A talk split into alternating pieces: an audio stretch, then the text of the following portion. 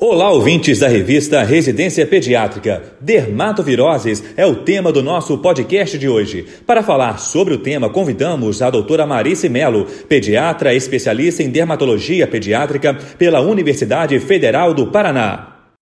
As dermatoviroses são dermatoses de alta prevalência no atendimento pediátrico.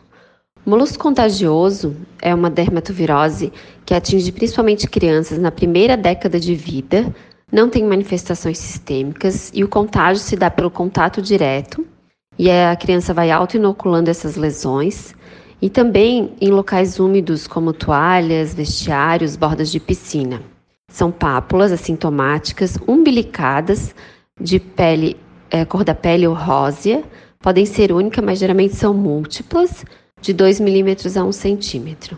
O tratamento pode ser feito no consultório, através da curetagem, ou em casa com o hidróxido de potássio a 5% ou imicmold a 5%.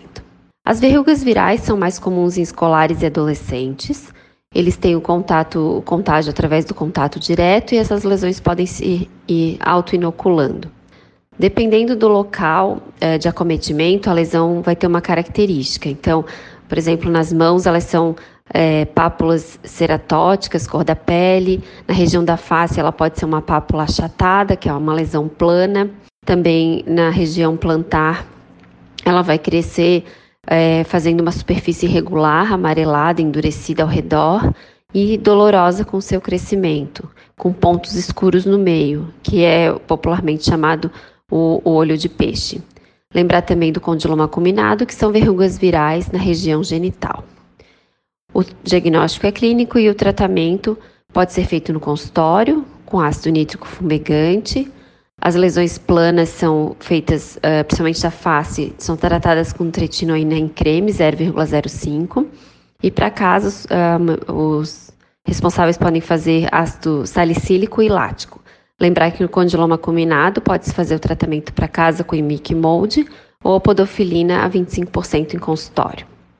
O herpes simples é uma dermatovirose bastante comum. A característica é que são é, lesões recorrentes, pequenas vesículas agrupadas sobre uma base eritematosa. É, num caso de uma crise, pode-se fazer, acima de dois anos, pode-se fazer o aciclovir, 25 miligramas quilo dia, cinco vezes ao dia, durante sete dias. Se a criança tiver recidivas frequentes, mais de seis crises no ano, o aciclovir de 400 miligramas duas vezes ao dia pode ser dado num período de 6 a 12 meses para tentar é, imunossuprimir é, esse o vírus. Nas crises, lembrar sempre de analgésico, antibiótico tópico se necessário, fazer sempre proteção solar nessa área da recorrência do herpes simples. E o herpes zoster é uma criança que já teve contato com o vírus da varicela, vai fazer uma reativação viral por uma baixa da imunidade.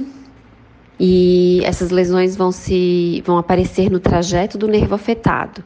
O local principal é o tronco, então a gente vai ter lesões vesiculares sobre base eritematosa no trajeto do nervo. Também é bastante comum na face.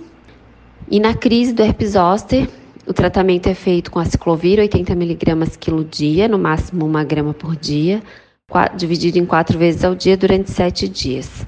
Também compressas no local, analgesia e o antibiótico tópico se necessário.